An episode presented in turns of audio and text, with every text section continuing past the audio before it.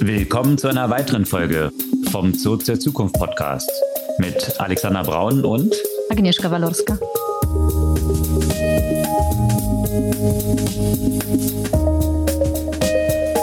Was gab's Neues letzte Woche?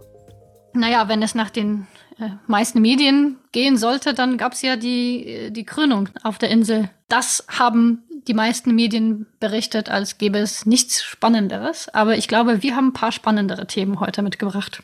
Äh, ja. Zumindest für ich glaube, uns. das Thema, mein Flaschenpfand abzuholen, ist, glaube ich, äh, für mich spannender als das. Aber okay, ja, es gab auch zwei Wochen eigentlich, weil Ja, wir jetzt stimmt. ja eine Woche ausgesetzt hatten. Deswegen haben sich die Themen natürlich etwas gebündelt. Aber große Reporting-Season, zig Unternehmen oder die ganzen Tech-Unternehmen hatten in der vergangenen Woche ihre Ergebnisse bekannt gegeben. Das ist natürlich immer ganz interessant für Einblicke, was dort Mhm. dahinter liegt. Ob das jetzt Cloud ist, ob das Advertising ist, da können wir gleich ein bisschen einsteigen. Und natürlich daraus abgeleitet viele AI-Themen, weil kein Unternehmen darf heute überhaupt eine Pressekonferenz machen, ohne das Thema AI und Generative AI mindestens 50 Mal zu erwähnen. Ich glaube, wenn es unter 50 ist, sinkt der Aktienkurs, glaube ich, um ein Prozent, äh, würde ich mal so vermuten. Mindestens. Von daher Mhm. gibt es da natürlich viel und ich habe das Gefühl auch in der vergangenen Woche allein dann natürlich daraus abgeleitet im ganzen AI-Kontext sind so viele Sachen wiederum passiert, die sich anhören, als ob ein Jahr vergangen sei. Ja, das ist echt krass. Ja, da dachte ich mir auch, wenn ich zwei, drei Tage nichts lese, dann fühle ich mich, als hätte ich äh, irgendwie mal wieder eine große Entwicklung verpasst. Mindestens einen Monat oder zwei. Absolut. Und äh, ja, da gehen wir natürlich ins Detail in so einige Themen, Auswirkung auf Jobs, äh, paar ethische Fragen, paar Personalien, die dann wiederum mit ethischen Fragen verbunden sind ähm, und insgesamt einfach paar Ankündigungen aus diesem Umfeld. Ich denke, das wird ein längerer Block in dem Podcast werden. Und dann gibt es noch ein interessantes Thema, was sich über so ein paar Unternehmen hinzieht. Sowohl Airbnb als auch Shopify jetzt eine Rückbesinnung aufs Kerngeschäft, was natürlich ganz interessant ist, was dort die Hintergründe sind und warum es gerade jetzt in der jetzigen Phase stattfindet. Äh, Rückbesinnung würde man sich äh, vielleicht äh, auch bei einigen anderen Leuten wünschen. Es ist nicht schwer zu raten, dass es mal wieder auch um Elon Musk geht. Da aus dem Haus gibt es natürlich ja auch paar Mitteilungen und äh, vor allem auch zu einem wieder mal neuen Twitter-Konkurrenten, der auch deswegen so ein bisschen pikant ist, äh, dass da der ehemalige Twitter-Gründer dahinter steht. Jack Dorsey, genau, der will jetzt eigentlich mit einer 1 zu 1 Kopie von Twitter das wieder aufrollen und ein tolles Twitter machen. Was es damit so auf sich hat und was auch noch Zahlen von Twitter angeht, was das glorreiche neue Geschäftsmodell, blaue Häkchen zu verkaufen, dort so einbringt und wie dort auch die Retention Rate ist und warum man, wenn die Zahlen nicht so gut sind, neue KPIs erfindet. Das beleuchten wir auch etwas. Ja, aber bevor wir jetzt im Detail in die Themen einsteigen, nochmal kurz die Erinnerung. Ihr könnt unseren Podcast gerne abonnieren, einfach auf den Folgen-Button klicken und dann kriegt ihr jeden Dienstag ganz früh am Morgen automatisch die neueste Folge in euren Lieblings-Podcast-Player geliefert. Und gerne zur Verbreitung einfach zwei Freunden schicken. Steigen wir ein. Earnings. Was war denn da alles los? Da Big Tech und auch Klein Tech. Big Alle Tech haben eigentlich reported. Alle haben Genau. reported und gut, ich habe jetzt mir nicht im Detail alle Reportings äh, durchgelesen, aber natürlich die äh, klassischen, da ist mir aufgefallen, äh, man hat vor kurzem noch von GAFA gesprochen. Das passt ja alles nicht mehr, ne? Weil das ist wegen weder Weißt du, G noch heißt? F. Äh, wie heißt es das? Weißt du, wie es jetzt Ja. heißt? Mama. Mama, ja genau, Ma- Mama dachte ich mir auch. Aber eigentlich muss es Amama heißen, weil Microsoft, Meta, Apple, Alphabet und Amazon. Oder Hm. Mama. Mama steht eigentlich Microsoft, Alphabet, Meta. Stimmt, Apple. Wo ist Amazon geblieben? Genau. Oder vice versa. Anyway, man versucht dort irgendwelche griffigen Begriffe zu finden. Und ich glaube, wenn man sich so die Big Techs zumindest anschaut, also die GAFAs oder Mamas, wie auch immer, dann sind die Ergebnisse eigentlich durch die Bank gar nicht so schlecht gewesen. Also zumindest nicht so schlecht wie erwartet. Ja, und das ich ist mein, schon mal gut. Mittlerweile ist ja, genau, äh, deswegen aktuell jetzt nur Beispiel Apple, ist ja ein Rückgang des Umsatzes, der ja früher überhaupt nicht denkbar gewesen wäre und die Aktie hätte kollabieren lassen, Mhm. ist jetzt eigentlich positiv aufgenommen worden, weil der erwartete Rückgang größer war. Und von daher, das zeigt natürlich auch nochmal, wie die Börse funktioniert. Dort Mhm. wird ja nicht das Ergebnis gehandelt, sondern Die die. Abweichung des Ergebnisses von der Prediction. Mhm. Und äh, wenn die jetzt eben weniger schlecht ist als erwartet, dann ist es eigentlich schon ein positiver Ausschlag. Und da wusste man zum Beispiel, vielleicht können wir kurz mit Amazon ganz kurz einsteigen, nach den Ergebnissen auch noch nicht so richtig, oder die Börse wusste nicht so richtig, was sie davon halten soll. Zunächst mal ist die Amazon-Aktie nach den Ergebnissen um 10 Prozent nach oben geschossen. Und dann trickelte so weiter durch, was noch alles da so drin steckt. Und äh, erstmal ist sie nach oben geschossen, weil natürlich irgendwie Advertising zum Beispiel ganz gut funktioniert. Mhm. Die Kosten hat man also etwas besser unter äh, in den Griff bekommen. Aber ein zentrales, wichtiges Geschäft von Amazon ist natürlich das ganze Cloud-Geschäft, AWS. Und da hat sich das Wachstum jetzt doch ziemlich stark verlangsamt. Und vor allem ist es ja immer die Frage, wie es gegenüber den Wettbewerbern verläuft. Wenn alle langsames Cloud- Cloud-Wachstum haben, was derzeit tatsächlich der Fall ist, also viele Unternehmen versuchen natürlich jetzt Kosten zu sparen und reduzieren dann auch ihre Cloud-Leistung Mhm. Holen zum Teil wieder Sachen on-premise zurück oder viele Startups, die jetzt auch schon ja äh, nicht so am Boom sind, zum Teil eingestellt werden. Also das ist deswegen natürlich ein bisschen verlangsamt jetzt und relativ gesehen ist das Cloud-Wachstum bei Amazon stärker verlangsamt, als es jetzt bei den Wettbewerbern von Microsoft mit Azure und Google Cloud der Fall ist. Und da kann man sich natürlich fragen, wo, woran das dann auch liegt. Ne? Und äh, man muss ja auch, wenn, wenn man jetzt die letzten paar Monate betrachtet, wo sowohl Microsoft als auch Google stark in AI investiert haben und da große Ankündigungen gemacht haben, die auf den jeweiligen Plattformen natürlich stattfinden. Und bei Amazon kam erst zuerst da was raus, denke ich, dass es auch stark damit zusammenhängen kann. Ja, sicherlich. Und äh, aber na- natürlich auch mit dem Faktor jetzt gerade in einer Zeit, wo es um Kosteneinsparungen geht, dass AWS relativ gesehen ja schon noch die teurere Cloud ist. Mhm. Also da sind die Angebote von Azure und eben Google Cloud, die ja etwas später dort eigentlich gestartet sind und äh, jetzt aufholen mussten gegenüber Amazon. Äh, Die sind natürlich dann auch ein bisschen mit, mit günstigeren Preisen reingegangen. Und das ist natürlich in so einer Phase, wo jetzt die Kosten plötzlich wieder eine Rolle spielen Mhm. dann eher das, wofür sich dann Unternehmen entscheiden. Also sicherlich eine Kombination aus verschiedenen Faktoren, die dort eine Rolle spielen, was dann dazu geführt hat, dass die Aktie, die von Amazon zunächst 10 Prozent nach oben geschossen war, dann irgendwie wieder um 15 Prozent fiel und man dann unterm Strich eben mit ein paar Prozentpunkten Minus rausging. Mhm. Und ja, also von daher von Amazon so ein bisschen Gemischt. gemischte Ergebnisse. Aber nochmal zu dem Thema Cloud, sorry, ne, weil was mir gerade auch noch aufgefallen ist, es ist echt mal interessant, sich in die Preismodelle und auch die Log-Angebote halt äh, auch, auch reinzulesen. Gerade wenn man jetzt äh, am neu gründen ist und äh, doch äh, stark äh, bestimmte an bestimmten Diensten und vor allem Cloud-Diensten interessiert ist, hm, dann wird man gerade von Microsoft extrem gelockt. Ne? Und äh, Mhm. da, da muss man, also ich glaube, dass vieles von dem Wachstum ja auch, auch damit zusammenhängt. Ähm, aber das ist sicherlich für so ein Startup ein, ich würde nicht sagen wahrscheinlich zweischneidiges Schwert, weil am Ende ist das Schwert wahrscheinlich einschneidig. Du bist dann irgendwann mal so gelockt von den initialen Angeboten, dass du danach da gar nicht mehr wegkommst und dann wirst du schon gemolken.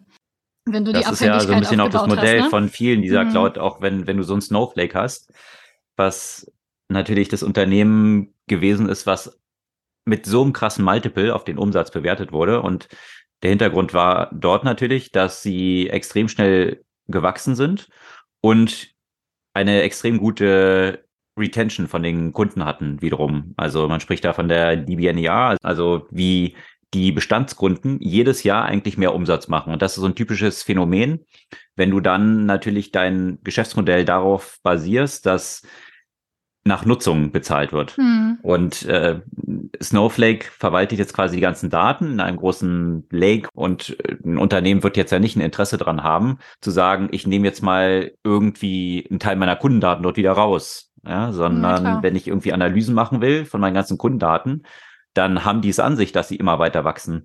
Und dementsprechend ist das natürlich ein sehr attraktives Modell, was dann inhärent immer mit so einem Wachstum verbunden ist. Absolut. Und so hast du es natürlich bei Cloud, die ganzen Daten, die sich dort sammeln. Ja, wenn man da nicht aufpasst, äh, wächst es auch natürlich schnell einen über den Kopf. Ja. Und ja, da, da sind natürlich, äh, gibt es natürlich mittlerweile auch so andere Angebote, auch wie die funktionieren. Ich weiß nicht, äh, den interessantesten Player der der letzten Zeit oder überraschendsten Player wahrscheinlich, der so gestartet hat, ist ja Lidl. Mhm. Kennst du mhm. das? Stackit? Mhm. Lidl hat ja eine eigene Cloud gestartet. Okay. Das klang ja vor ein paar Jahren, als sie es angekündigt haben, so ein bisschen, hä, wie kommt Lidl mit einer Cloud? Ähm, die haben natürlich so ein bisschen auf Amazon geschielt und gesagt, was ist Amazon? Die sind erstmal so ein Retailer gewesen. Retail machen wir auch. Und ja, Cloud, dann Digitalisierung.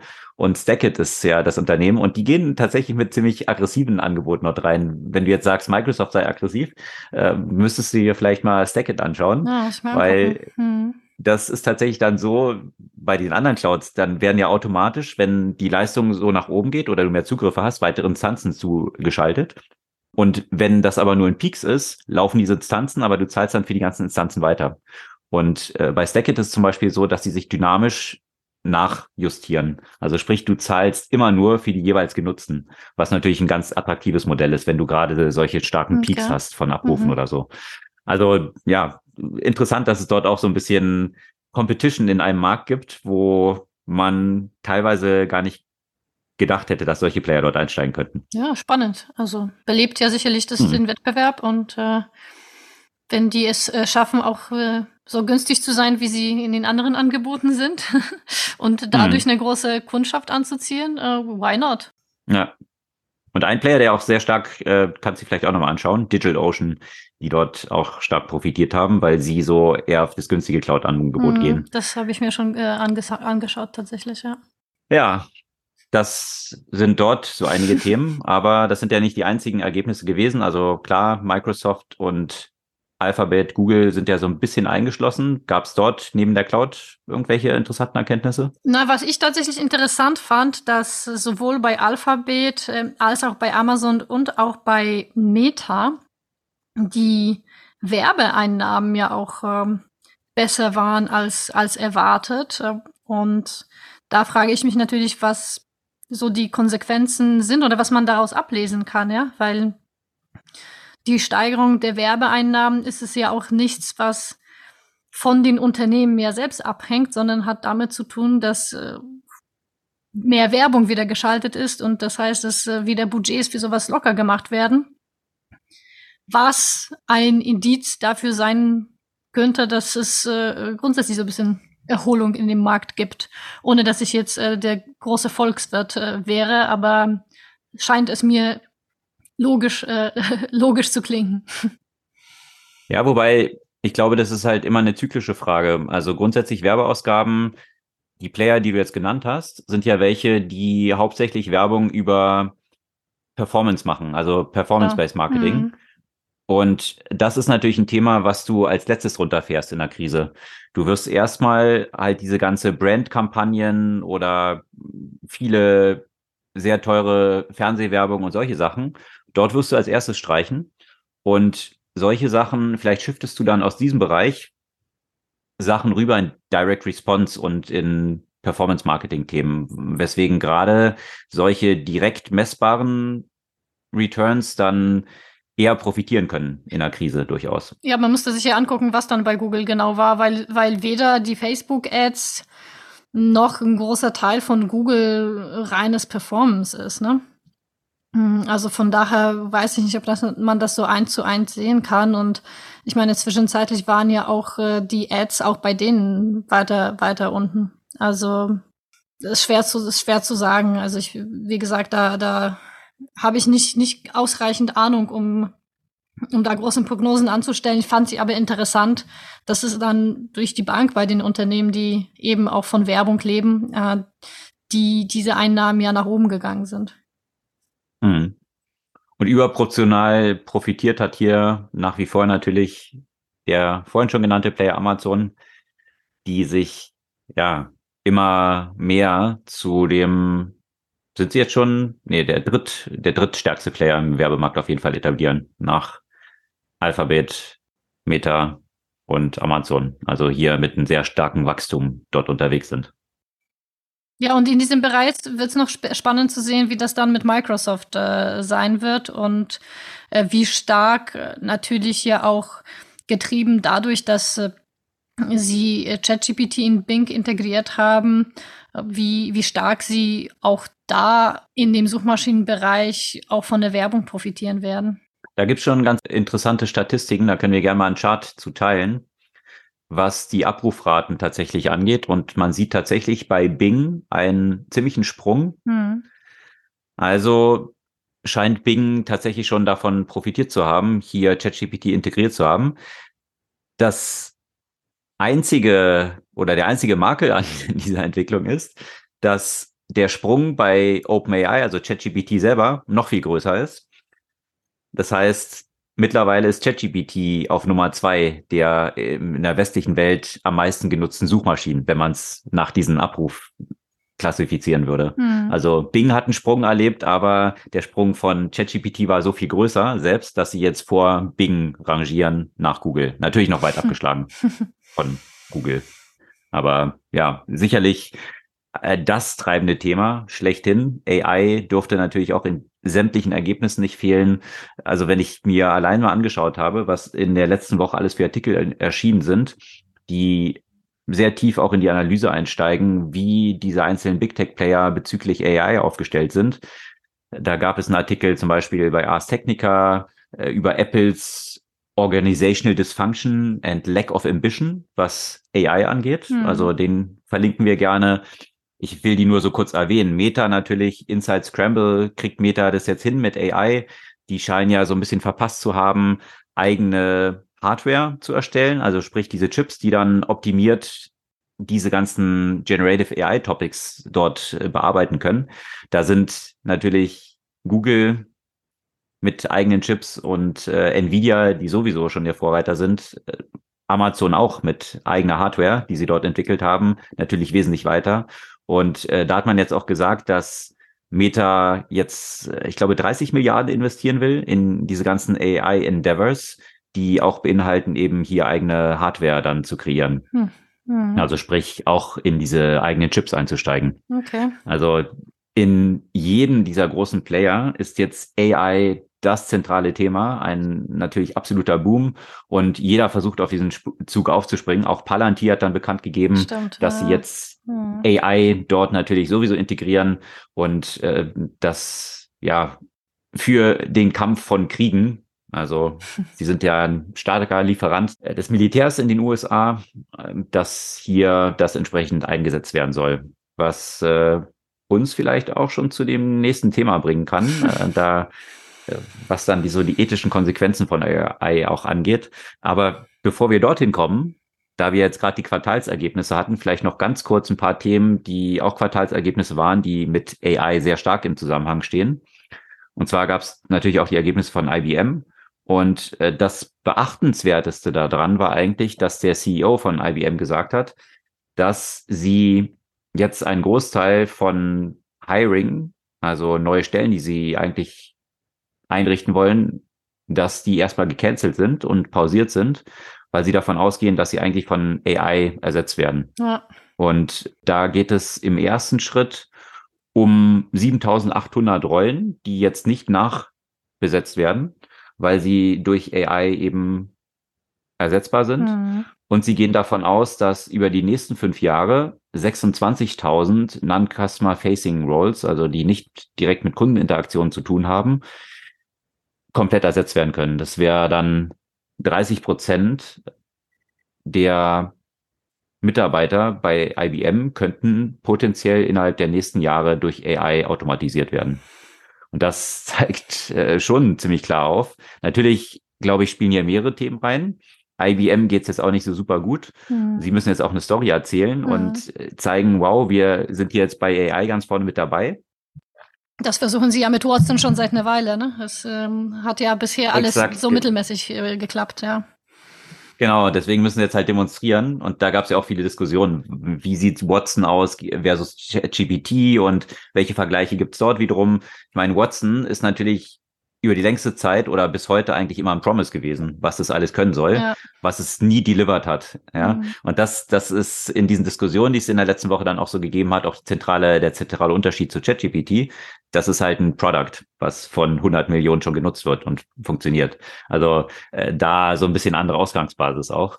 Aber wie stark natürlich jetzt auch nebst dieser PR-Story, dass man hier jetzt dort unterwegs ist, natürlich trotzdem von IBM auch schon der Impact auf den Arbeitsmarkt dort gesehen wird. Und äh, eine ähnliche Story gab es bei Dropbox, äh, die auch gesagt haben, sie entlassen jetzt 500 äh, Mitarbeiter. Das sind 16 Prozent immerhin der gesamten Workforce von Dropbox. Und begründet wird es damit, um Platz zu machen für neue Mitarbeiter, die im Bereich von AI eben diese ganze Plattform Dropbox umkrempeln. Hm. Also sprich, natürlich hier auch versuchen, diesen Narrativ zu etablieren, dass AI jetzt der zentrale Hebel bei Dropbox wird. Da kann man sich natürlich viele Sachen auch vorstellen, Dokumenten, was man dort alles so mit AI machen kann. Ja, absolut. Ähm, also es wäre ja auch super spannend in diesem Kontext von Dokumentenmanagement und so weiter. Also, also da gibt's ja zig, zig Aufwendungsmöglichkeiten und die, die, die einfach auch einen totalen Benefit sowohl für die privaten Nutzer als auch für Unternehmen bringen würde. Ne? Also viel mehr Intelligenz, die man, die man aus diesen Daten rausholen könnte. Hm, ich hätte hm. das ganz, ich hätte ganz gerne so ein, ein AI-enabled Data Management, also oder Document, Document Management, äh, was das für eine Vereinfachung der Arbeit darstellen würde. Wie häufig sucht man nach irgendwelchen Sachen oder fragt man sich, was haben wir? Wir haben doch irgendwann mal, weißt du noch, wir haben doch zu diesem Thema was für diesen Kunden mal gemacht. Was war das? Wann war das? Das sind alles so Fragen, die man häufig hat, wo man, wo man weiß, man hat das Wissen schon. Und es ist so schwer, dieses Wissen zu reproduzieren, weil man einfach nicht diese Möglichkeiten hat, so gut äh, Fragen zu stellen. Ja. Und demnach dann auch die relevanten Sachen dort zu lokalisieren. Ja, das lässt sich damit natürlich problemlos machen. Also von daher sicherlich viel Potenzial. Und ich denke, Dropbox versucht sich jetzt natürlich auch so auf die Welle zu setzen und zu sagen, wir haben das Thema unter Kontrolle, es steht bei uns auf dem Radar und wir entwickeln dort auch schon viel.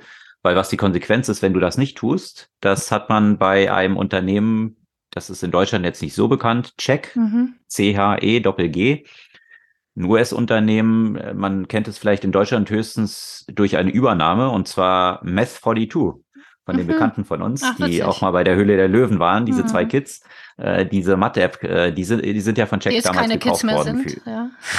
ja, genau. Aber damals war es ja ganz nett. Kurze Zeit später nach Höhle der Löwen für 20 Millionen an Check verkauft. Äh, gerade beide 18 geworden. Äh, das war sicherlich jetzt auch nicht die schlechteste Story. Und äh, jetzt Check, womit beschäftigt sich Check und warum haben die auch diese Mathe-Lern-App gekauft? Check ist ein Unternehmen, was überhaupt so Educational-Material zur Verfügung stellt. Also lauter Trainingsdaten oder Applikationen. Und ja, die haben jetzt Ergebnisse bekannt gegeben, die waren nicht so wirklich rosig, aber was der Aktie wirklich, man kann schon fast sagen, Todesstoß versetzt hat, ist, äh, dass der CEO berichtet hat, dass seit ChatGPT aufgekommen ist, die Nutzung von ihren Educational Apps stark zurückgegangen ist. Also da sieht man schon jetzt einen Impact. Das haben wir auch häufig diskutiert. Überrascht mich gar nicht, ne? Also. Welche Auswirkungen hat das, ne, wenn ich plötzlich AI so als ein Trainer habe und das mit ChatGPT alles machen kann? Äh, warum sollte ich dann noch für solche Apps dort zahlen? Und äh, hier könnte ich dann mit ChatGPT natürlich lauter Sachen super personalisiert dann einfach äh, Neugier getrieben hm. machen. Und ich muss nicht mehr zentral dieses ganze Trainingsmaterial eigentlich erstellen. Hm. Also das ist schon faszinierend und dort hat man eben jetzt bei Check gesehen, äh, der Impact ist tatsächlich schon in Nutzerzahlen zu sehen, was im Umkehrschluss dazu geführt hat, dass die Aktie um 50 Prozent abgestürzt ist ja. innerhalb eines Tages nach der Bekanntgabe der Daten. Und ja, so in Korrelation dazu sind lauter andere Unternehmen aus Solidarität dann gleich mal mitgefallen. Also sprich Duolingo, Wiley, dieser große Fachbuchverlag, Pearson genauso. Die sind alle nach der Bekanntgabe von diesen Informationen von Check um mehr als zehn Prozent jeweils auch gefallen. Wobei das, bei Duolingo wundert mich das ein bisschen, weil ich finde, also ich meine, die nutzen sowieso schon relativ viel AI und hm. Das ist zum Beispiel etwas, was ich in dieser, in dieser Form mit ChatGPT noch nicht, noch lange nicht machen kann. Auch wenn es hm. um Aussprache und so weiter geht, ja. Äh, weil es ja auch sehr stark auch multimodal ist. Also da glaube ich, dass es den Bedarf geben wird und auch, auch bei sowas wie Check, ne, die, die hätten meines Erachtens, solche Unternehmen hätten weiterhin gute Chancen, einfach ihre Services viel besser zu machen, weil du brauchst ja trotzdem eine gewisse Kuratierung. Ja, also ich kann natürlich, wenn ich ganz genau weiß, was ich lernen will, was ich zum Beispiel in vielen Fällen jetzt mit Coding und so weiter, das ist halt super einfach.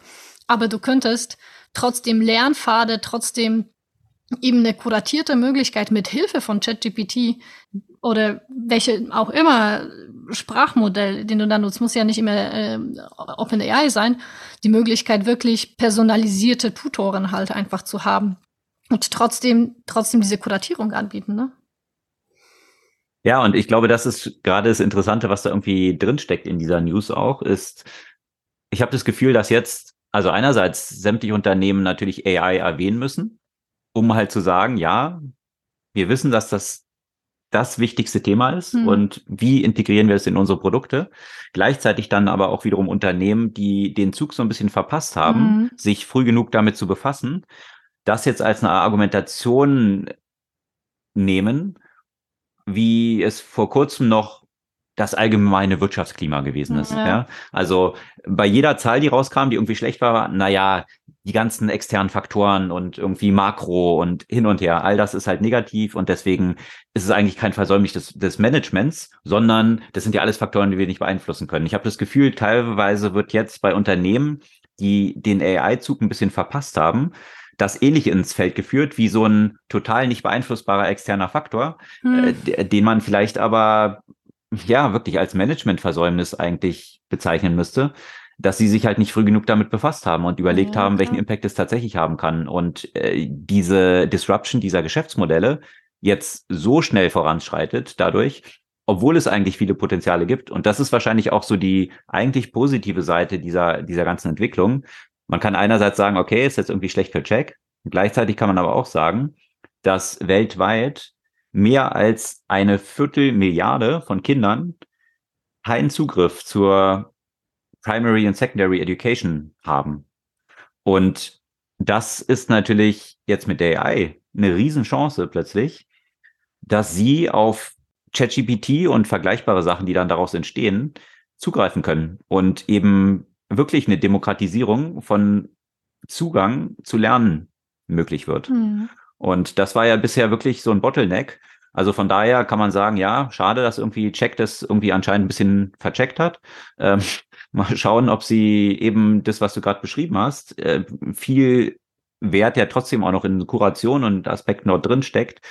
Oder auch äh, nach länderspezifischen äh, Curriculum und, und so weiter. Ne? Also das spielt sicherlich auch eine Rolle, was relevant sein könnte.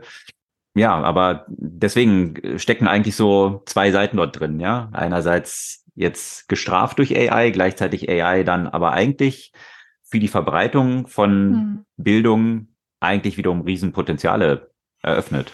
Also das zeigt ehrlich gesagt für mich schon, das sagt schon was aus, wenn, wenn er versucht, oder wenn es so ist, wie du das jetzt gerade beschrieben hast, dass man versucht, AI als so einen unbeeinflussbaren externen Faktor darzustellen, ja, weil es was anderes ist eine Wirtschaftskrise, von der man denkt, die geht dann quasi vorbei und wo es halt wirklich viele Abhängigkeiten, viele Faktoren gibt, die du vielleicht nicht beeinflussen kannst. Und was anderes ist, ja, so ein Aufbruch von einer Technologie, die gekommen ist, um zu bleiben, ja. Das ist wie, wenn du früher gesagt hast, mein, mein Geschäftsmodell funktioniert nicht mehr, weil, weil Internet, ja. Äh, also, es ist ja auch Exakt. keine Erklärung, ja.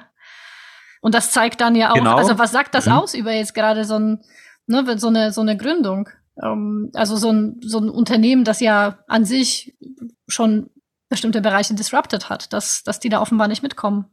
Ja, und vielleicht ist hier die ganz gute Überleitung zu hinten, also einem der wirklich führenden AI-Wissenschaftler, weltweite Koryphäe, der hat die letzten zehn Jahre für Google gearbeitet, ist eigentlich so der Urvater von Neural Networks. Also alles, was jetzt dann die Grundlage gewesen ist zu Generative AI, was wir jetzt so mit OpenAI und ChatGPT sehen. Und äh, Jetzt haben wir ja gerade von Check gesprochen. Du sagst, ja, so externe Faktoren, dass das Management darauf schiebt. Aber das Interessante daran, wir können mal gleich so ein bisschen darauf eingehen, was dort passiert ist. Also hinten äh, hat jetzt seinen Job bei Google an den Nagel gehängt und hat ein interessantes Interview gegeben, wo er ja sehr kritisch mit AI und den Auswirkungen umgeht. Und vielleicht jetzt dort nur ganz kurz zu, da hat er gesagt, dass er dachte, dass diese Entwicklung, die wir heute sehen, dass sie noch 30 bis 50 Jahre entfernt sind, aber dass sie tatsächlich jetzt schon stattfinden. Das heißt, selbst ein Experte, der wirklich die Basis dafür gelegt hat und wahrscheinlich kaum jemand anders näher an diesen Entwicklungen im AI-Kontext sind, selbst der hat sich so verschätzt. Also dann gleichzeitig eben so ein Management von irgendwie so ein Check zum Beispiel, dass die dann vielleicht doch überholt sind von, von diesen Entwicklungen und das so ein bisschen auf externe Faktoren blamen, kann man dann gleichzeitig vielleicht auch nicht ganz äh, denen nur die, so die Schuld zuweisen. Also Nein, also klar, aber das, so meinte ich sich mehr nicht. befassen müssen. Ja, so meine ich hm. das natürlich nicht. Natürlich hätten sie ja bestimmte Sachen hm. nicht vorhersehen können, aber hm, eine Open AI gibt's ja schon seit einer Weile und GPT 3 war ja schon auch nicht gerade gestern und ähm, den ChatGPT gibt es ja auch schon seit paar Monaten und ich finde, wenn du in diesem Feld bist, also gibt das kein gutes Bild ab, wenn du sagst, ja, wegen AI geht mein, mein Geschäft den Berg runter, ja, ne? sondern ja. da würde ich sagen, ja, du hast ja auch schon ein paar Monate, um, um einfach zu gucken, weil ich sehe eher das Gegenteil. Für die, die jetzt schon so viel Material in diesem Umfeld haben, das hätte einfach eher eine Goldgrube sein können, um zu sagen, wir integrieren das rein. Wir sind einer der ersten, die da vielleicht Plugins entwickeln und wir integrieren mhm. diese Technologie und dadurch machen wir einfach unseren Service um x-mal besser.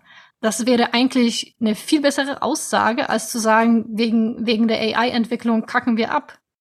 Aber wie viele Unternehmen, die du in deiner Arbeitslaufbahn so kennengelernt hast, funktionieren so, dass sie sich tatsächlich nicht hauptsächlich mit einer Nabelschau befassen und äh, nach innen klar, fokussiert sind. Klar, Innovators Dilemma, ne? Aber die, die Startups, ja. die, die wollen es die wollen's eigentlich alle anders machen. ja.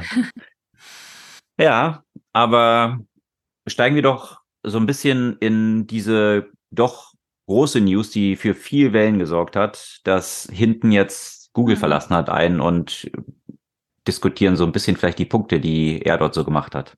Ja, Jeffrey Hinton, die Personalie hat natürlich für einen äh, großen, großen Wirbel äh, gesorgt und äh, ja, wie er sich zu den ganzen Bedenken und Gefahren geäußert hat. Und äh, der war ja hm, auch relativ kritisch, könnte man sagen, Google gegenüber dem Unternehmen, in dem er die letzten Jahre ja auch verbracht hat, äh, ja, hat letztendlich alle möglichen äh, Gefahren, die mit der Generative AI ja auch entstehen, quasi geäußert. Und äh, dann natürlich den Excuse oder die Erklärung, äh, die er dann gewählt hat, äh, wohl wissend und wohl anerkennend, äh, dass, äh, dass es vielleicht eine bisschen schwache, schwache äh, Erklärung ist, äh, ist dieses, ähm, wenn ich das nicht getan hätte, äh, hätte das jemand anderes getan. Ja, das hat er dann aber auch so mhm. formuliert, dass er versucht,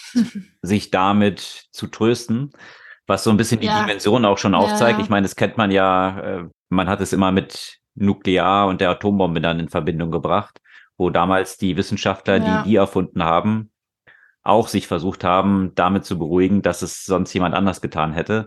Also äh, ist schon ein ziemlich drastischer Vergleich, den er dort dann auch gewählt hat, was so ein bisschen die Dimensionen stimmt, ja. aufzeigt, die er mit den möglichen Gefahren, die jetzt mit AI, wie sich es aktuell entwickelt, einhergehen.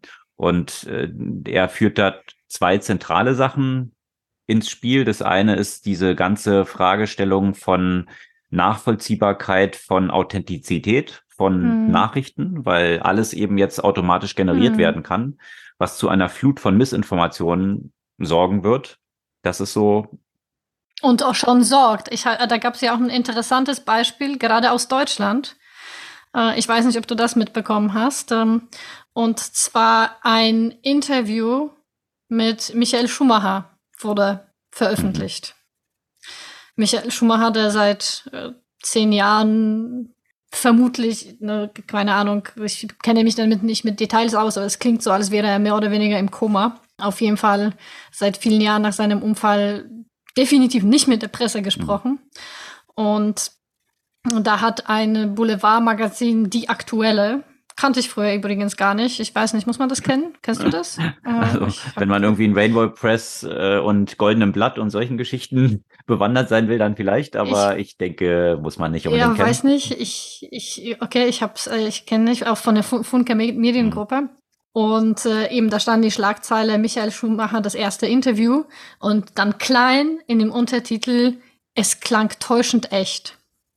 Und dann stellte sich eben raus, dass, äh, dass, dass das natürlich ein fiktives Interview ist, äh, das von der, das mit Hilfe von künstlicher Intelligenz generiert wurde und äh, ja, muss man sagen, an Geschmacklosigkeit kaum zu überbieten, ehrlich mhm. gesagt. So ein Experiment. Das hat dann. Damit Auflage zu machen mit irgendwie so Bullshit, den man da. Ja, Exakt, ne? Und man, man weiß, also die Boulevardpresse lebt ja auch schon seit zehn Jahren mit äh, irgendwelchen Informationen zu Michael äh, Schumacher, kriegt man immer wieder irgendwas mhm. mit. Und äh, somit äh, wollte jemand äh, paar Verkaufszahlen generieren. Ähm, und da wurde ja die äh, Chefredakteurin entsprechend äh, entlassen. Immerhin. Und die Familie möchte dann auch rechtliche Schritte gegen den, das Magazin unternehmen. Aber das zeigt halt einfach, ne, also das, natürlich könnte man sagen, es ist so ein Einzelbeispiel, irgendwie total geschmacklos, aber, und dann könnte man noch argumentieren, es stand sogar, dass es, dass es nicht äh, tatsächlich echt ist, aber man muss ja schon bedenken, wie viele Menschen gerade unter den Leserinnen und Leser solche Magazine das echt nicht einordnen können, ja. Hm. Ja, und das ist ja nur ein Beispiel, wo es zwar absolut geschmacklos ist, aber wie du gesagt hast, zumindest noch irgendwie gekennzeichnet war. Das ist natürlich in vielen Bereichen überhaupt nicht der Fall. Also da gab es ja auch äh, interessante Studien, wo jetzt mal zusammengestellt wurde, wie häufig zum Beispiel so ein paar Begriffe, die in jeder Antwort schon Chat-GPT drin stehen. Also äh, diese Abfrage, ob die Antwort gefallen hat und ob das neu generiert werden soll, wie plötzlich diese Begriffe in lauter Reviews von Produkten plötzlich auftauchen. Also wo eben ganz klar ist, dass die massenhaft generiert werden einfach von AI. Und äh, diejenigen, die es dann dort entsprechend in irgendwelche Produktreviews einfließen lassen, sich nicht mal die Mühe machen, den Text dort noch zu bereinigen, äh, damit nicht eigentlich klar wird, woher das herkommt. Ähm, das, das war ein ganz interessanter mhm. Artikel, der das mal so äh, aufgegliedert hat. Also äh, durchaus ein absolut relevanter Aspekt von allen Dimensionen, die darüber hinausgehen. Jetzt nicht nur Generative AI dann im Bereich von irgendwie Text, sondern natürlich auch Stimmen zu generieren äh, auf Basis von vorliegendem Stimmmaterial, Video, you Bild name und Video natürlich. Also, ja. natürlich. Hm, da sind wir bei dem Thema Deepfake, was, was wir natürlich auch schon mehrfach ja diskutiert haben. Absolut. Ja.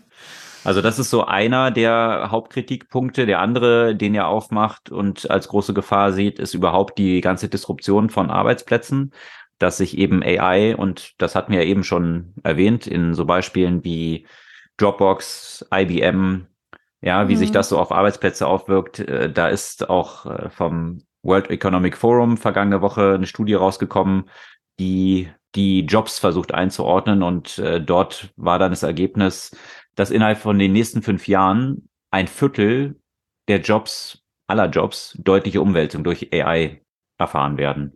Und da kann man jetzt natürlich immer sagen, okay, auf der einen Seite gehen Jobs verloren, auf der anderen Seite entstehen welche. Das hat sich, hat es immer so gegeben bei technologischen Entwicklungen. Sie gehen davon aus, dass 69 Jobs neu geschaffen, 69 Millionen Jobs neu geschaffen werden, aber 83 Millionen verschwinden werden.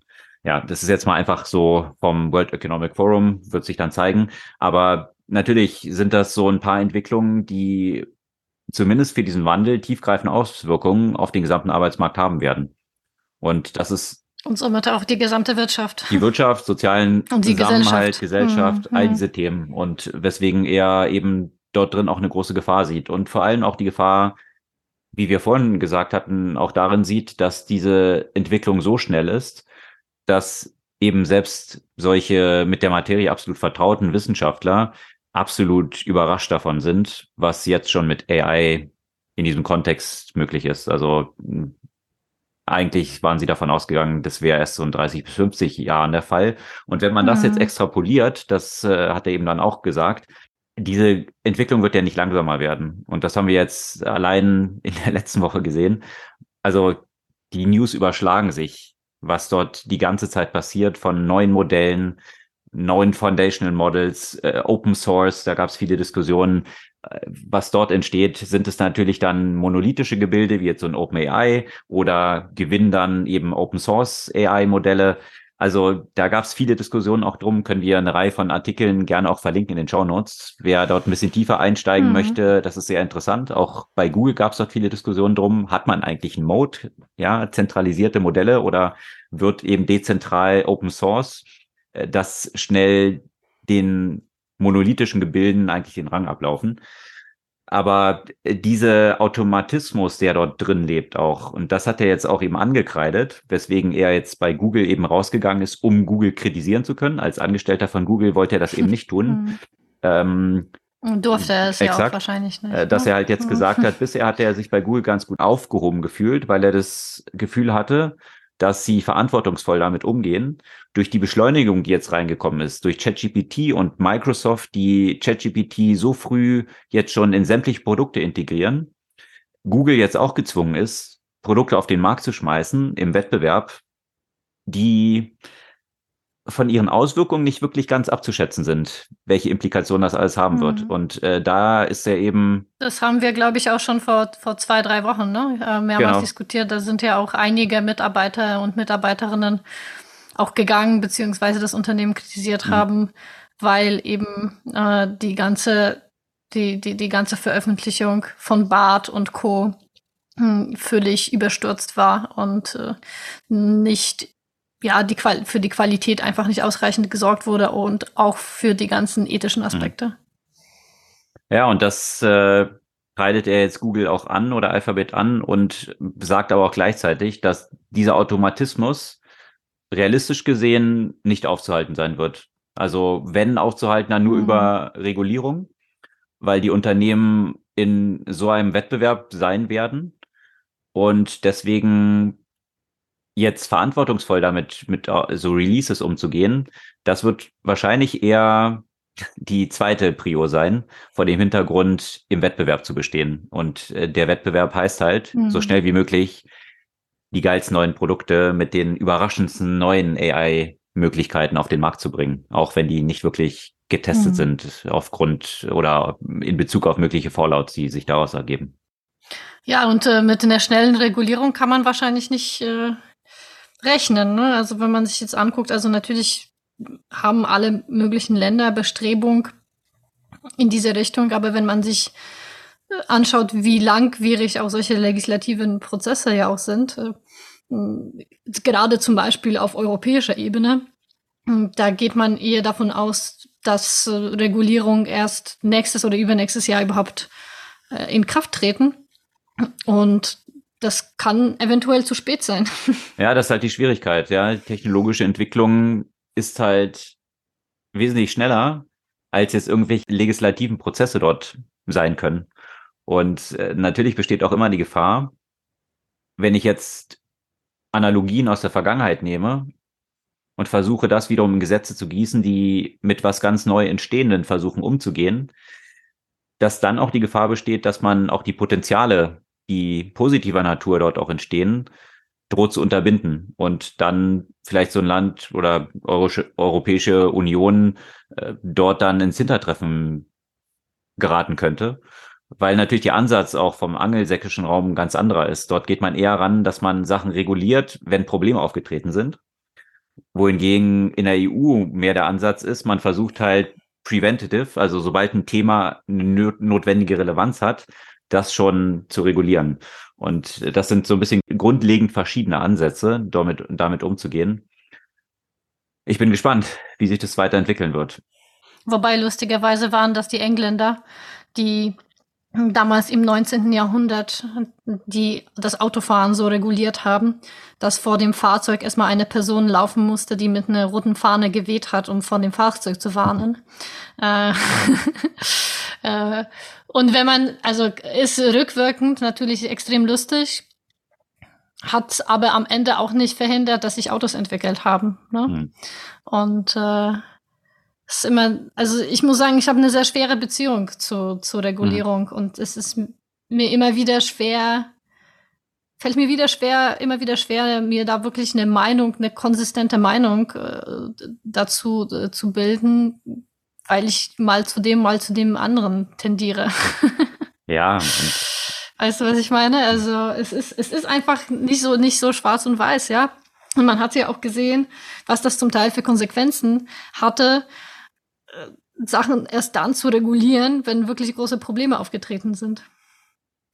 Ja, sicherlich ein schwieriger Spagat und äh, dass er schwierig ist, das äh, hat man gesehen, sowohl dass er schwierig ist, als auch die Relevanz, die er hat, äh, in der kürzesten Zeit jetzt schon, dass in den USA jetzt Biden wirklich auf Präsidentenebene ein Meeting organisiert hat, wo die ganzen einflussreichen Heads von AI-Unternehmen äh, der sich die quasi ins Weiße Haus äh, zitiert hat, um mit ihnen zu beleuchten, wie kann man jetzt eigentlich mit diesem Thema AI umgehen. Also das finde ich schon faszinierend, innerhalb so kurzer Zeit, so auf Präsidentenebene, tatsächlich jetzt äh, eigentlich so klar schon ist, dass äh, ja hier wirklich auf höchster Ebene Attention auf dieses Thema rauf muss. Ja?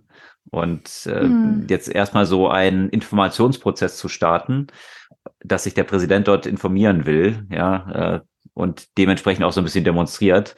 He's on it, ja, schon spannend. Ja. Aber wo wir jetzt auch bei dem Thema Auswirkungen auch für Jobs äh, waren, was ich äh, spannend fand, jenseits von natürlich des äh, Themas bei IBM, was, was wir schon vorher im Kontext von den Quartalszahlen beleuchtet haben, ähm, auch paar andere News, die beleuchten, wie zum Teil in einer unerwarteten Art die Jobs ja auch verändert werden oder der Einfluss auf diese Jobs stattfindet. Und zwar gab es zum Beispiel eine Studie zu Ärzten, ähm, beziehungsweise Empathie von, von Ärzten. Und Natürlich muss man sich ganz genau die Statistiken anschauen, wie das gemessen wurde, wie das abgefragt wurde. Ne? Keine Statistik hier kann man für bare, bare Münze nehmen. Ähm, aber dass die Antworten von ChatGPT im Vergleich zu den Antworten von einem menschlichen Arzt als deutlich empathischer empfunden wurden, wo man eigentlich noch bis vor kurzem äh, stark darüber diskutiert hat, Klar, die KI wird immer stärker dazu angewendet, um Diagnosen zu stellen und somit wird die Rolle des Arztes oder der Ärztin viel stärker in dem Bereich der Kommunikation mit äh, den Patientinnen und Patienten sein und diese Empathie. Und das zeigt aber eben, wie stark wir natürlich in den letzten Jahrzehnten Menschen auch in diesen Berufen dazu ausgebildet haben, möglichst so wie eine Maschine zu funktionieren. Ähm, und eben diese menschlichen Skills in dem Bereich der Empathie, die waren eher äh, stark immer unterbeleuchtet, auch in der Ausbildung. Und jetzt auf einmal kann die Technologie die menschlichen Ärzte in beiden Bereichen schlagen. Mhm. Mhm. Ja, faszinierend. Aber eben mit diesen Statistiken, wir hatten ja auch mal eine Statistik erwähnt und die hat sich so ein bisschen verselbstständigt wurde in der New York Times veröffentlicht. Sie wurde dann wiederum veröffentlicht von Yuval Harari in einem langen Artikel und äh, in zig großen Medien ist sie dann einfach ohne genau zu beleuchten, was hinter dieser Statistik tatsächlich steckt, wiedergekaut worden. Und das ist die Statistik, dass 50 Prozent der AI-Researcher davon ausgehen, dass die Chance, dass Menschen durch AI ausgelöscht werden, größer als zehn Prozent ist.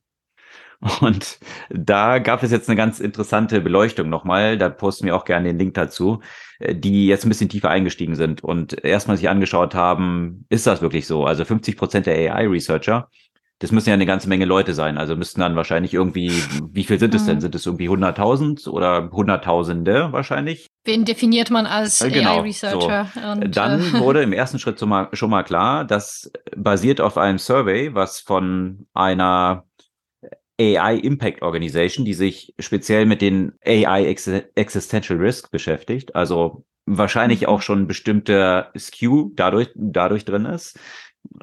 Das war ein Survey so. Und äh, hier hatte man 4271 Wissenschaftler dann kontaktiert. Äh, de facto haben auf dieses Survey sich dann 738, also nur 17 Prozent zurückgemeldet und mhm. von diesen 738, also diesen 17 Prozent, haben tatsächlich nur in diesen Replies 162 auf diese Frage dieses Existential Risks geantwortet. Ja, so. Und von diesen 162 haben dann eben 81 gesagt, also 50 Prozent, dass das Risiko größer als 10 Prozent sei.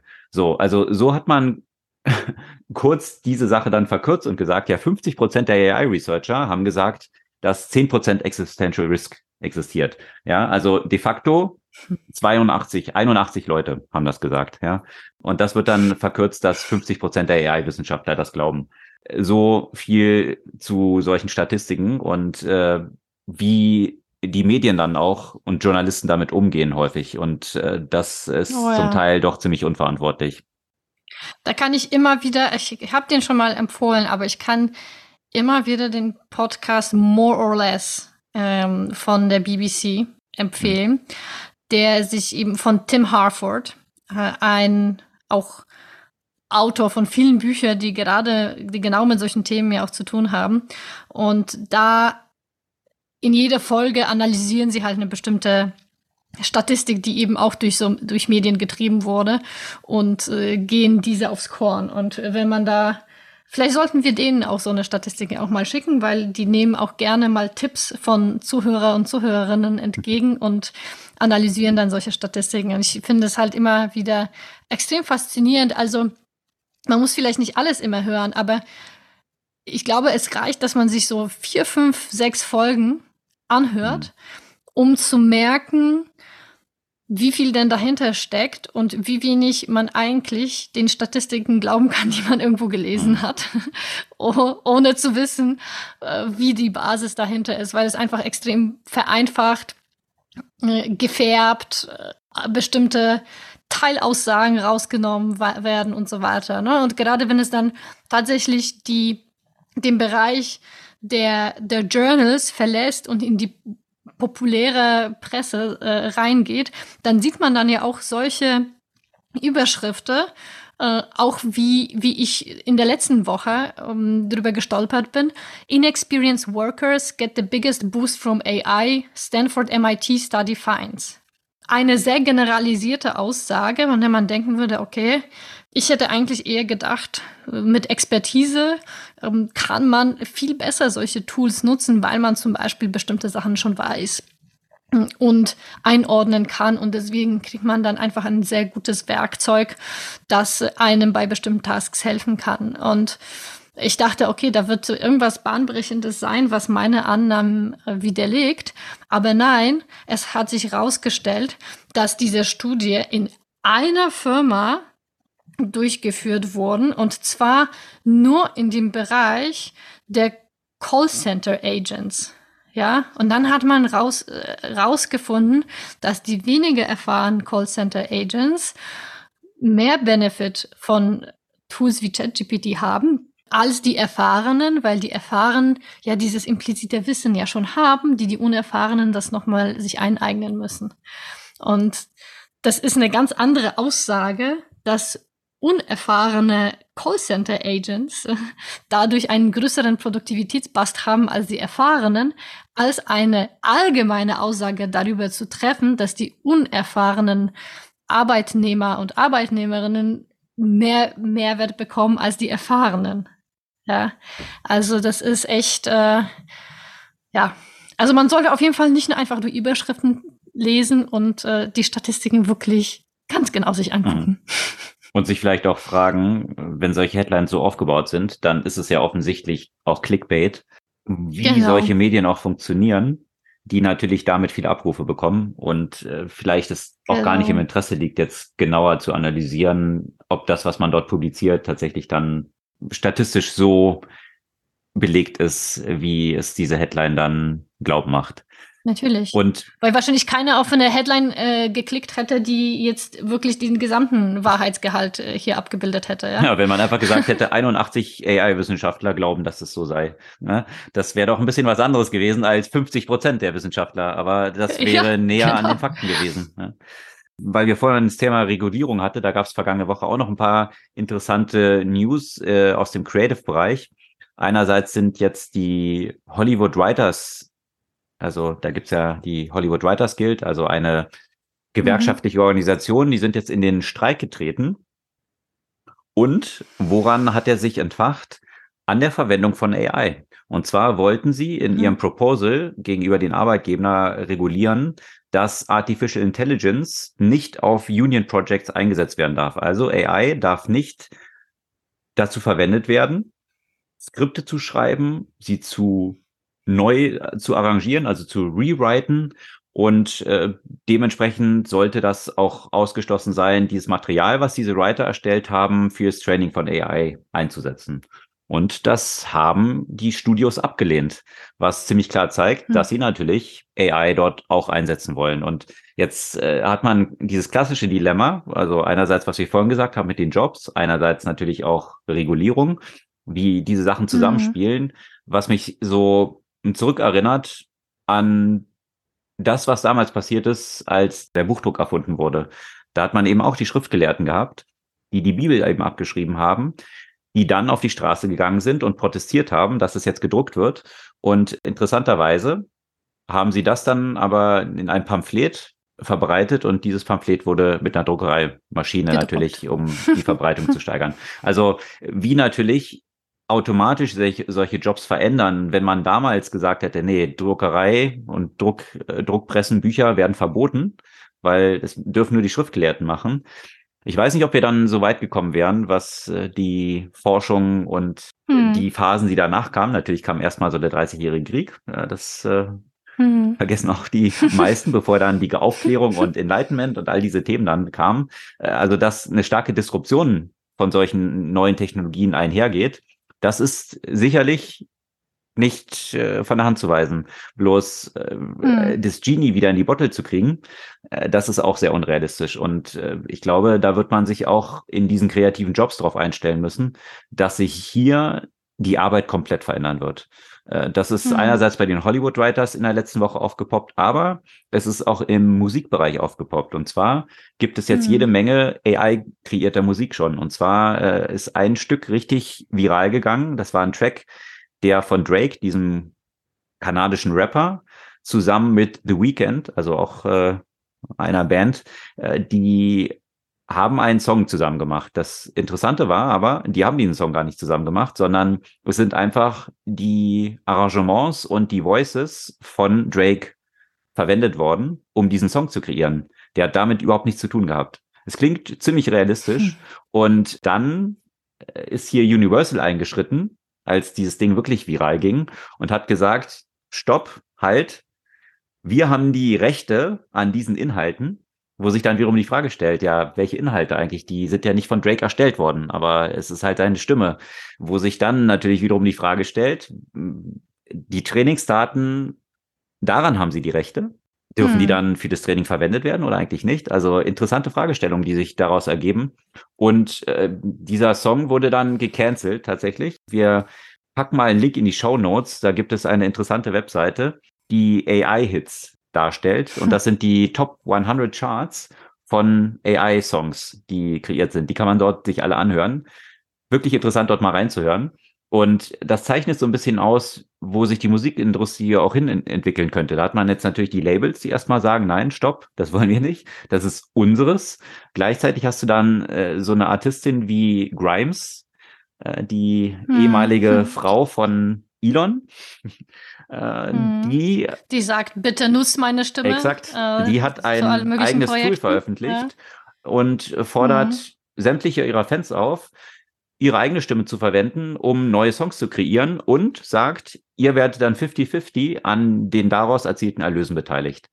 Also das sind so mhm. die unterschiedlichen Ansätze. Also man kann sich jetzt sträuben dagegen und sagen, ich versuche irgendwie die Zeit aufzuhalten und äh, jetzt müssen wir lauter Regulierung finden, die vielleicht in der Vergangenheit dort funktioniert hat, aber eigentlich mit all diesen Fragestellungen, die dort reinkommen, an Rechten, an Copyright, überhaupt nicht mehr so in dieser Form funktionieren.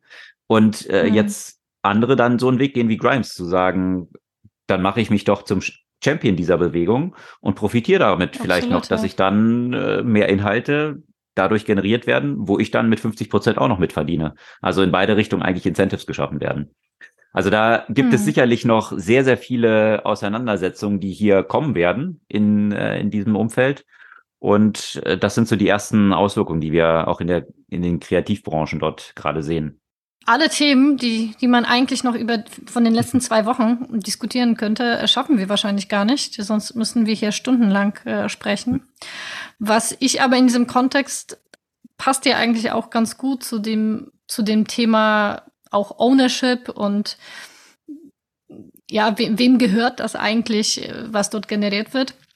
Natürlich, dass in den letzten zwei Wochen gerade wieder viel Open Source äh, rausgekommen ist. Also sowohl in dem Bereich Chat, also Sprache. Äh, da hat Hugging Face äh, auch quasi ein Open Source äh, GPT, äh, ChatGPT Verschnitt rausgebracht und dann aber auch in dem Bereich äh, Code, wo sie auch eine Open Source äh, Version ähm, eines äh, Code Generators, wie es zum Beispiel auch äh, ein GitHub Copilot ist.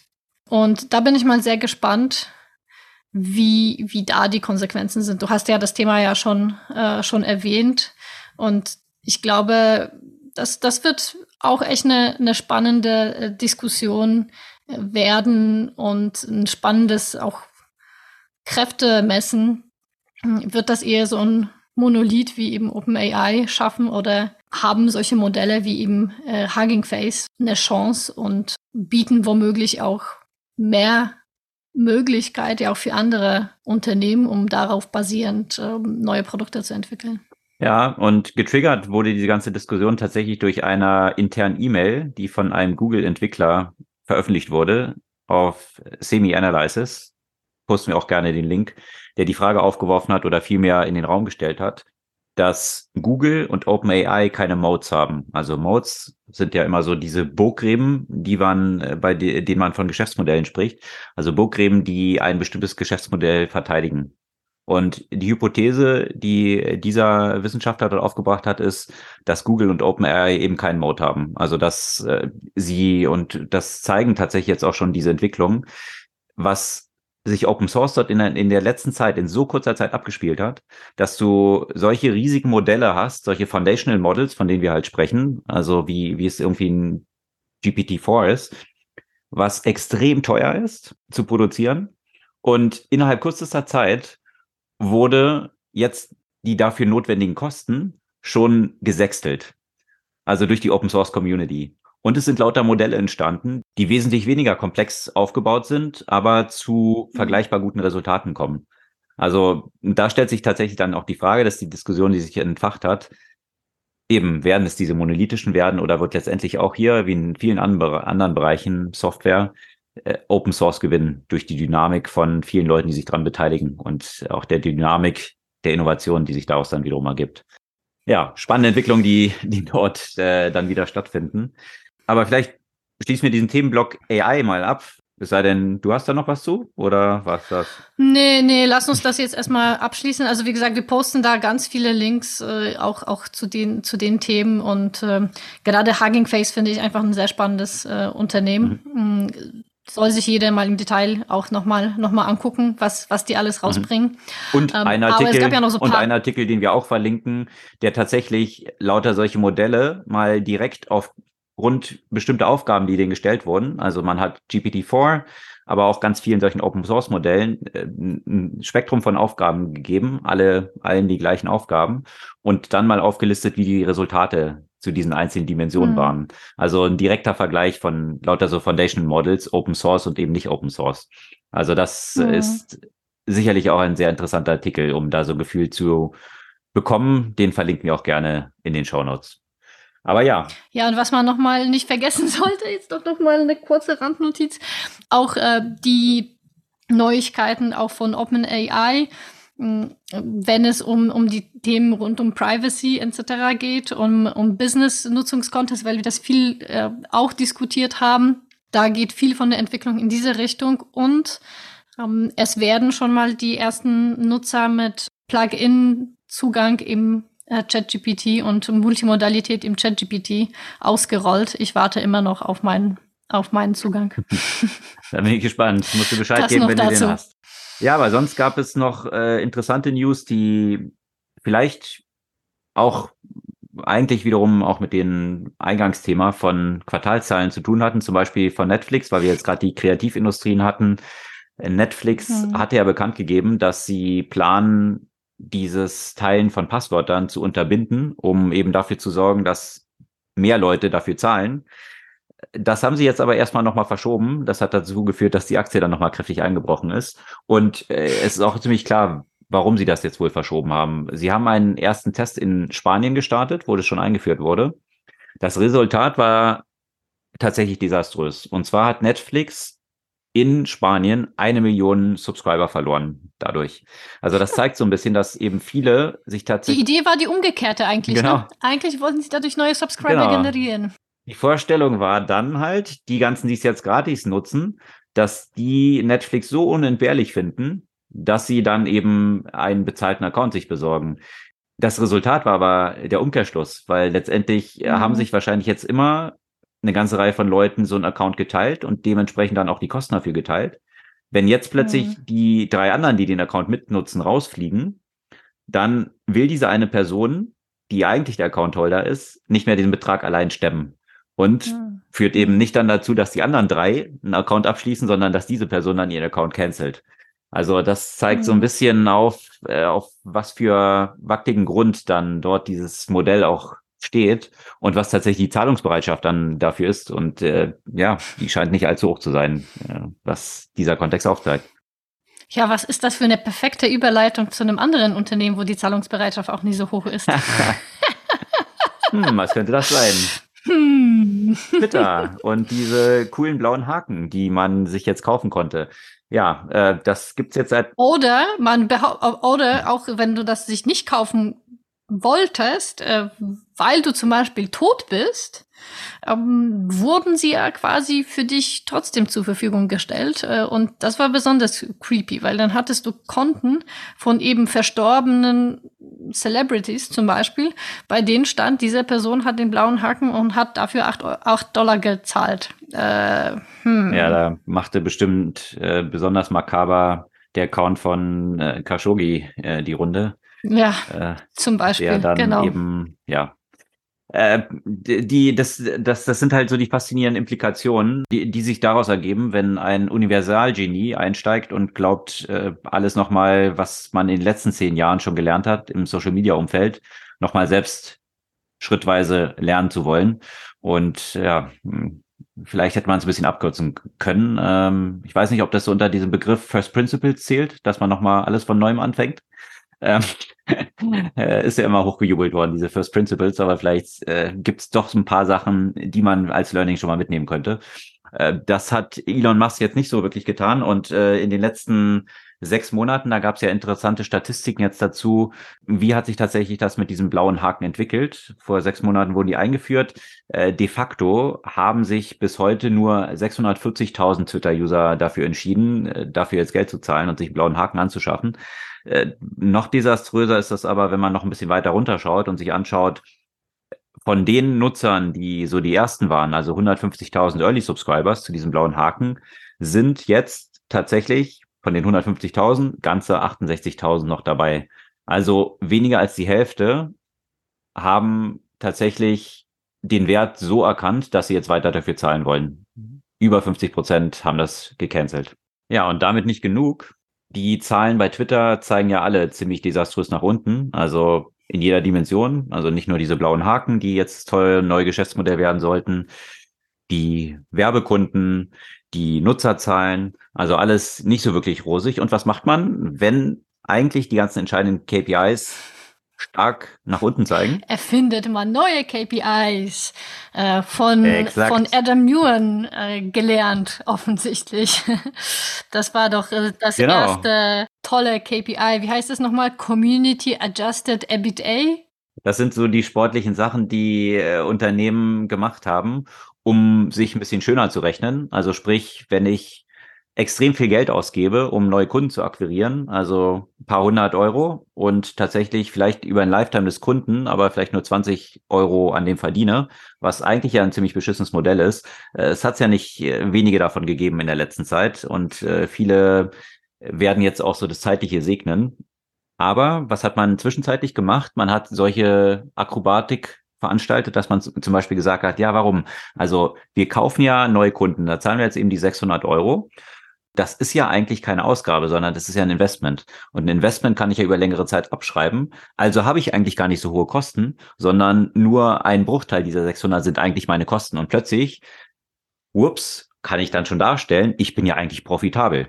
Ja, also ziemlich an Haaren herbeigezogen. Viele diese ganzen Zahlen, wo dann adjusted davor steht, da sollte man ähnlich wie bei den Statistiken, die vorher erwähnt hatten, mal genauer reinschauen, was das eigentlich heißt, adjusted. Also in der Regel heißt es, dass man eigentlich das Ding. Eigentlich heißt es Bullshit, wahrscheinlich. Genau. Ja. Äh, mhm. Rechts und links dreht, um dann plötzlich was ganz anderes rauszubekommen.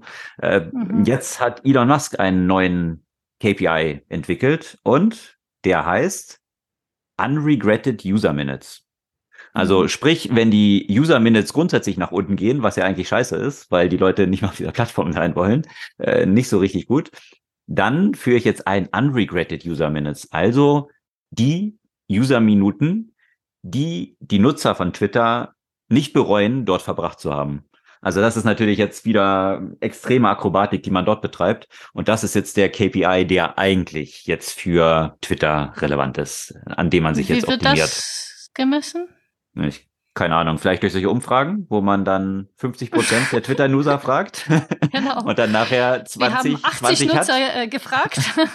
Von denen haben 50 Prozent geantwortet, dass sie es super finden. Hm. Ja. I don't know. Da würde ich ähm, gerne auch hinter dieser Statistik nochmal kommen, um zu ja, verstehen. Oder auch nicht. Wie, wie, ne, doch, das würde ich, also das, das würde mich wirklich interessieren. Das würde mich wirklich interessieren, wie man meint, das, äh, das zu rechnen. Ja. Aber ja. Schreib ihm äh, doch mal, frag mal Elon kriegst du entweder ein Poop äh, genau, ich krieg ein Poop Emoji oder I just fucking made it up. genau, oder äh, I don't discuss with idiots oder irgendwie sowas, ja. Also das kann ja alles Mögliche werden, ja. Äh, ähm, aber das äh, im Kontext von Twitter finde ich natürlich interessant, dass äh, in der letzten Zeit äh, immer mehr Coverage äh, für den potenziellen anderen Twitter-Konkurrenten. Einige haben wir ja schon mal diskutiert, äh, also die bisher noch, noch nicht wirklich geschafft haben, eine ernsthafte Konkurrenz zu werden. Jetzt äh, soll das ein ja, ein, ein Tool, eine, ein Dienst, der von Jack Dorsey höchstpersönlich äh, gegründet wurde. Und äh, zwar heißt es Blue Sky. Ich habe immer noch, auch hier muss ich sagen, ich bin nicht wichtig genug. Ich habe noch keine Einladung. Hm, habe mich natürlich auf die Liste gesetzt, aber konnte Sitzt das auch noch auf der Warteliste. Testen. Anderthalb Millionen sitzen genau. wohl auf der Warteliste dort. Ja, aber einige Promis äh, sind schon drauf und äh, dürfen fleißig posten. Und, du meinst, ähm, es wird so wie das nächste Chatroulette? Nee, Chatroulette oder dieses. Chatroulette, äh, es ist, es ist schon ein bisschen älter, ne? Äh, genau. Ich glaube, du meinst das andere, ne? Clubhouse oder? Clubhouse wo ähm, auch nur die ganz wichtigen am Anfang drauf waren und dann öffnet man sie Und dann weiter. keiner mehr. ja, genau. Also das stellt sich auch die Frage, da gab es natürlich auch äh, viele Diskussionen drum, ne? ob jetzt mhm. eine Sache, die einfach eins zu eins das andere kopiert, das ja, dann, nicht eins zu eins, weil Ja. also der Kernunterschied ist natürlich das, der, der Open Protocol und ähm, dass dann einfach eine, eine stärkere Dezentralisierung äh, stattfindet. Aber, aber genau der dazu hat Benedict sein. Evans, das fand ich ganz Mhm. gut, der hat einen Post gemacht, der eben A sagte, es sind So selten what? Modelle, die, die irgendwie erfolgreich werden, die eine 1 zu 1 Kopie sind oder eine Differenzierung schaffen, die 90 Prozent der User total egal ich ist. verstehe. Hm. Ja, Hm. und das Hm. wird dort, also, dass es jetzt dezentral ist, frag mal irgendwie die ganzen Twitter-User. Also, Ja, ja, natürlich. äh, Es gab kennt ja es schon irgendjemand? Interessiert es Ja. irgendjemand? Also, irgendwelche Techies freuen sich da halt drüber, aber nobody gives a shit. Also, Ja, ist ja im schon. Mastodon, ja. Ist ja, dezent quasi auch schon dezentralisiert und es gab ja auch immer wieder die Versuche, ein dezent dezentralisiertes soziales äh, Netzwerk zu gründen, wo die Daten bei den Nutzerinnen und Nutzern bleiben. Ähm, das hat alles bisher nicht funktioniert, weil ja, weil das die Menschen eben nicht als USB empfinden. Es sei denn, man adressiert diese ganze NFT-Crowd und ICO-Krypto-Projekte. Die finden es natürlich total geil. Aber das ist ja in der letzten Zeit auch eher im Schrumpfen begriffen. Ja, ja. Naja, keine Ahnung. Aber so langsam fragt man sich schon, ob, ja, ob es ein neues Modell, ob es ein neues Twitter braucht. Oder ob einfach dieses Modell einfach tot ist und es eher irgendwas geben wird, was komplett was anderes ist. Das Friendster. Friendster kommt zurück. Ah, Kannst du dich noch erinnern? ja, gab's was. Und äh, was gab's noch? Stay Friends und so Sachen. Wie ist das große, blaue? Das mit F oder was? nee, vor Facebook gab es ja noch ein anderes, MySpace. Ja, ja, okay. Das war doch Große der Kampf blaue, der großen, äh, der großen Giganten. Zunächst mal Mhm. mit Friendster, dann MySpace und dann das aus der Elite-Uni entsprungene, etwas steife, stärker strukturierte Facebook. Vielleicht ist es eine Chance für StudiVZ wieder, wieder zu starten. Wir werden es beobachten. Gibt es eine Buchempfehlung diese Woche? Ja, ich muss das, ich muss die Buch, das, das Buch ähm, jetzt mal endlich, äh, endlich habe ich geschafft, das zu lesen. Ähm, im, Im Flieger ist immer, immer ganz gut, um Romane fertig zu lesen, die man sonst nicht liest. Und ich wollte das Buch ja schon längst kommentieren, weil ich das Buch äh, von einem unserer Zuhörer geschenkt bekommen habe. Vielen Dank. Jochen. Jetzt habe ich endlich das Buch fertig gelesen. Ich frage mich, ob du das auch schon mittlerweile fertig gelesen hast. Das Buch heißt Mercury Retrograde von Emily Seagal. Wow, klingt Und kompliziert. äh, ist gar nicht so kompliziert, wie man denken würde. Ich bin aber unentschlossen, was ich von dem Buch halten soll. Also es ist ein Roman mit sehr starken autobiografischen Zügen äh, der Autorin. Der spielt sich ja in dem Umfeld quasi, in dem wir uns ja auch bewegen, beziehungsweise sehr stark aus auf der Intersektion von Kunst und äh, Technologie. Lustigerweise spielt ein großer Teil sogar des Buches äh, in München bei der DLD. Hm, ja. Auch wenn DLD gar nicht explizit erwähnt wird, ähm, weil ja grundsätzlich äh, sowas dort nicht explizit erwähnt wird, aber wer da schon war, dann weiß es ganz genau, dass es um diese Konferenz sich handelt. Und es ist punktuell sehr unterhaltsam, es ist interessant, es ist etwas, wo ich dann sagen würde, wow, das muss man gelesen haben. Wahrscheinlich eher nicht. Ich habe es immer noch nicht richtig verstanden, worum es da geht. Ja, geht mir auch so. Ach so, okay, auch nach dem Lesen. Alles klar.